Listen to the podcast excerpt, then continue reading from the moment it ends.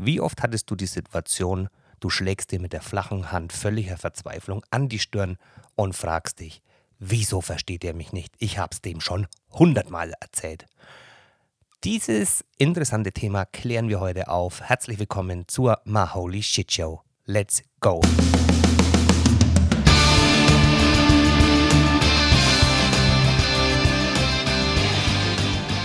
Hallo ihr Lieben, heute ein spannendes Thema. Werde ich verstanden? So magst du den Selbstcheck. Wie oft kommt es vor, bei mir ist es sehr, sehr häufig, wie oft kommt es vor, dass du mit dem Chef im Dialog bist, mit dem Mitarbeiter, mit deinem Partner oder Partnerin, mit deinem Nachbarn und du hast das Gefühl, der oder diejenige verstehen dich einfach nicht. Du kannst sagen, was du willst und hast dich vielleicht schon sehr häufig wiederholt. Dieses Thema ist natürlich dann sehr prekär, wenn es um Beziehungen geht, also das heißt tatsächlich in der Partnerschaft oder auch im Dialog mit dem Kunden oder mit Mitarbeitern.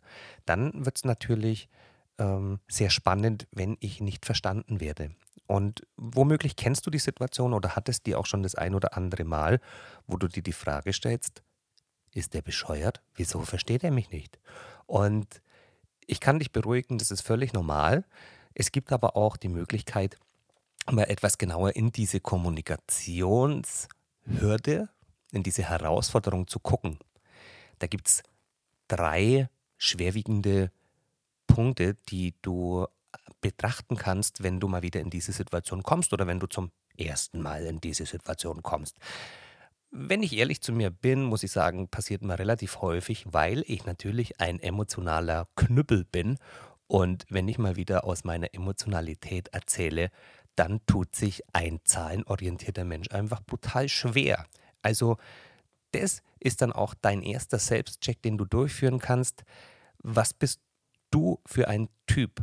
Guck mal in dich, bist du eher so verstandgetrieben, also denkst du über viele Sachen nach, bewertest du viele Sachen aus dem Kopf heraus, wenn du eine Entscheidung triffst oder wenn du dich entscheidest loszulaufen, kommt es bei dir eher aus dem Kopf und bewertet Zahlen zum Beispiel, die du brauchst oder Beweise, dann weißt du, du bist sehr stark mit dem Kopf unterwegs und die Gegenläufige, das, das Spiegelbildliche, dahingehend ist das Emotionale. Bist du eher ein Typ, der sehr emotional spricht, der sehr aus gefühlsbetonter Welt spricht und den Menschen versucht auch in eine emotionale Lage zu versetzen, dass er möglichst ja auch ankommt in deinem Dialog. Und dann kannst du auch gucken für dich, Schau mal in dich rein, ob du eher der extrovertierte Typ bist, der gerne nach vorne geht, der aus sich herausgeht, der den Dialog startet, der für Verbindung sorgt, der auf der Party immer der ist, der im Mittelpunkt steht und äh, Gespräche initiiert und Brand stiftet. Oder bist du eher der in sich gekehrte, der eher ruhig ist, der eher zurückhaltend ist, der sich erstmal die Sache anguckt, bevor er auf jemanden zugeht. Oder am besten, er wartet, bis jemand auf ihn zukommt. Und wenn du diese, diese vier Dimensionen mal anguckst, dann weißt du auch, wie du mit deinem Gegenüber sprechen musst. Bist du ein emotionsgeladener Silvesterböller, dann ist es ganz, ganz schwer, einen Zahlenmenschen auf diese Emotionslage zu, zu bringen, um, um den abzuholen. Also dann versuche auch in Zahlen und Beweisen zu sprechen, dass sich dieser Gegenüber auch wohlfühlt, dass er in seiner Sprache spricht. Das kann einer der Hürden sein, warum du nicht verstanden wirst.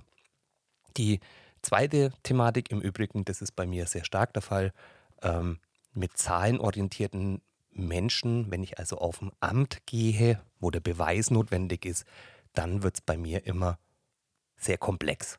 Da werde ich meistens nicht verstanden.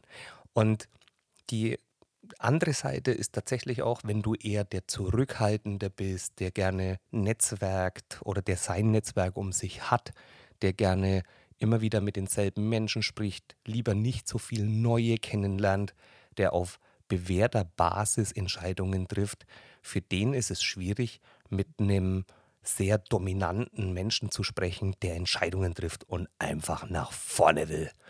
Das heißt, wenn du so einem Typen, der wirklich in seiner Aktivität schnell Entscheidungen trifft und äh, mit völliger Überzeugung, dann nützt es dir nichts, wenn du über deine äh, Emotionen sprichst oder über deine Gefühle. Das interessiert dem nicht. Also guck mal auf dich, versuch mal zu bewerten, bist du eher ein intro- oder extrovertierter Typ, bist du eher mit Verstand und Kopf unterwegs oder triffst du deine Entscheidungen aus dem Bauch?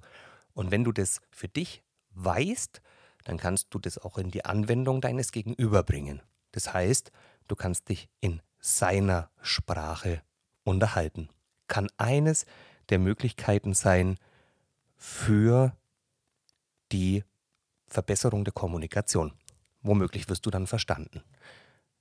Die zweite Hürde oder die zweite Aufgabe ist natürlich auch hm, ein sehr plastisches Instrument. Schulz von Thun hat äh, davon gesprochen, vom äh, Vier-Seiten-Modell oder die vier Seiten einer Botschaft, einer Nachricht. Das heißt, du sprichst immer in vier Schnäbeln und dein Gegenüber hört immer mit vier Ohren. Hört sich ein bisschen durchgeknallt an, aber ich werde es versuchen, ein bisschen zu, ein bisschen in die Tiefe zu gehen. Die vier Seiten äh, bedeutet, wenn du etwas zum Ausdruck bringst, kann das A eine, eine, kann sich um eine Sache handeln, das heißt, du, du ähm, informierst über etwas. Das zweite, die, die zweite Dimension aus einer Botschaft kann natürlich auch sein, dass du was erreichen möchtest, dass du jemand dazu bewegen möchtest, etwas zu tun. Die dritte Aussage oder die dritte Stufe dieser Aussage oder einer Aussage kann auch sein, ähm, dass ich meinem Gegenüber vermittle, was ich eine Beziehung für ihn hege, also in welcher Beziehung ich bin, in welcher emotionalen Verbindung. Und die vierte Dimension ist tatsächlich, was ich von mir kundgebe. Also das unterscheidet sich jetzt auch in meiner Nachricht, wenn ich etwas erzähle, wird die Nachricht ist etwas, was ich sage. Die Botschaft ist das, was ich damit meine. Und jetzt kommt ein Geheimnis. Die Botschaft bestimmt immer der Empfänger. Das heißt, so sehr ich mich anstrenge, meine Botschaft aus Gefühls-, aus Sachebene, aus, aus etwas anzuschieben, ähm, Ebene, also ich kann tun und mir einen abstrampeln, wie ich will, die Botschaft bestimmt immer der Empfänger. Und wie das tatsächlich funktioniert, ich habe eine Nachricht, das ist das, was ich sage, also ich als Sender und das, was ich meine, ist meine Botschaft, die ich dir geben möchte, aber du bestimmst, was du hörst und du bestimmst, was du verstehst. Und das machen wir sehr häufig ähm, da haben wir häufig zu wenig Geduld.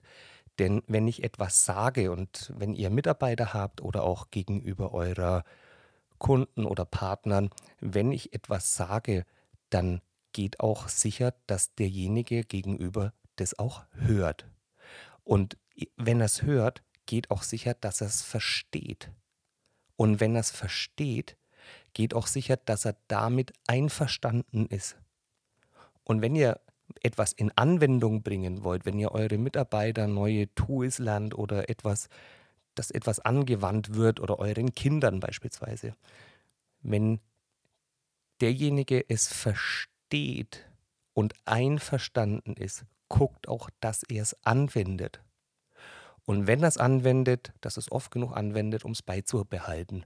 Also das heißt, ihr habt jetzt über fünf Stufen gemerkt, wenn ich etwas sage, wie viele Etappen es braucht, dass es auch beibehalten wird. Und das ist auch immer so eine Hürde im Schulsystem. Da gibt sich keiner richtig Mühe. Und ähm, deshalb wünsche ich mir von dir, dass du dir bei der Kommunikation immer sehr viel Mühe und Leidenschaft gibst, denn dann wirst du verstanden. Und die dritte Stufe bei solchen kommunikativen Hürden ist das Zielbild schau mal, welches Zielbild du nach außen gibst. Wenn du deinem Kind ähm, sagst, räume dein Zimmer auf, hier sieht es aus wie eine Sau, dann ist es natürlich wenig motivierend und wenig ähm, leidenschaftlich für das Kind, das auch wirklich zu tun. Du kannst deinem Kind sagen, lass uns gemeinsam dein Zimmer aufräumen oder du räumst das Zimmer auf, ich die Küche und dann gehen wir gemeinsam uns ein Eis holen. Dann ist natürlich das Zielbild ein ganz anderes und die eigentliche Tat, der eigentliche Akt ist dann Nebensache. Und dafür gibt es ein schönes Beispiel von äh, Roberto Gozzetta. Ähm, wie, man, wie man den ausspricht, da gibt es eine ganze Story drüber.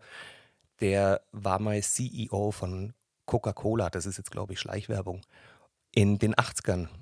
Und zum damaligen Zeitpunkt hatte Coca-Cola einen Marktanteil von ca. 60 Prozent im Bereich Softdrinks. Für Coca-Cola war es dann schwer, sich zu entwickeln, weil 60 Prozent Marktanteil heißt, es ist nicht mehr viel übrig. Also einen Markt zu verdrängen, wenn der schon so eng ist, wird enorm schwer, Marktanteile dazu zu gewinnen. Also das Zielbild muss umformuliert werden. Und das hat er in einer wirklich beeindruckenden und leidenschaftlichen Ansprache getan.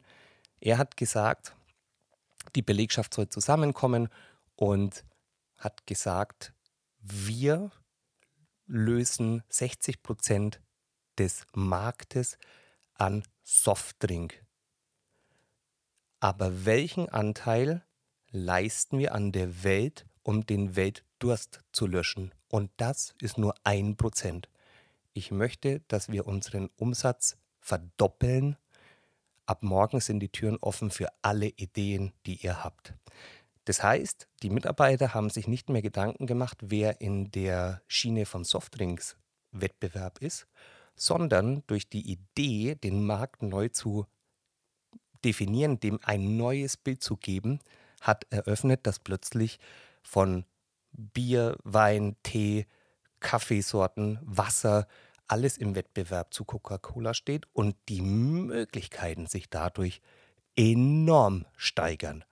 Das heißt, guckt mal, wo ihr euch bewegt, gebt dem eigentlichen, der eigentlichen Tat, dem eigentlichen Akt, das ihr erreichen wollt, ein größeres Ziel. Guckt mal, was dann die Folge daraus sein kann und sprecht über dieses Bild. Das gibt euch die Möglichkeit, in den Köpfen eurer Mitarbeiter oder eurer Partner Bilder einzupflanzen, die sehr viel motivierender sind, die aus eigener Kraft auch dann Ideen schaffen und dann gemeinsam mit euch die Ziele erreichen. Ich freue mich, dass du heute hier warst und freue mich umso mehr auf das nächste Mal. Ich wünsche dir jetzt eine wundervolle Zeit und maximalen Erfolg. Bis in Kürze, dein Rainer.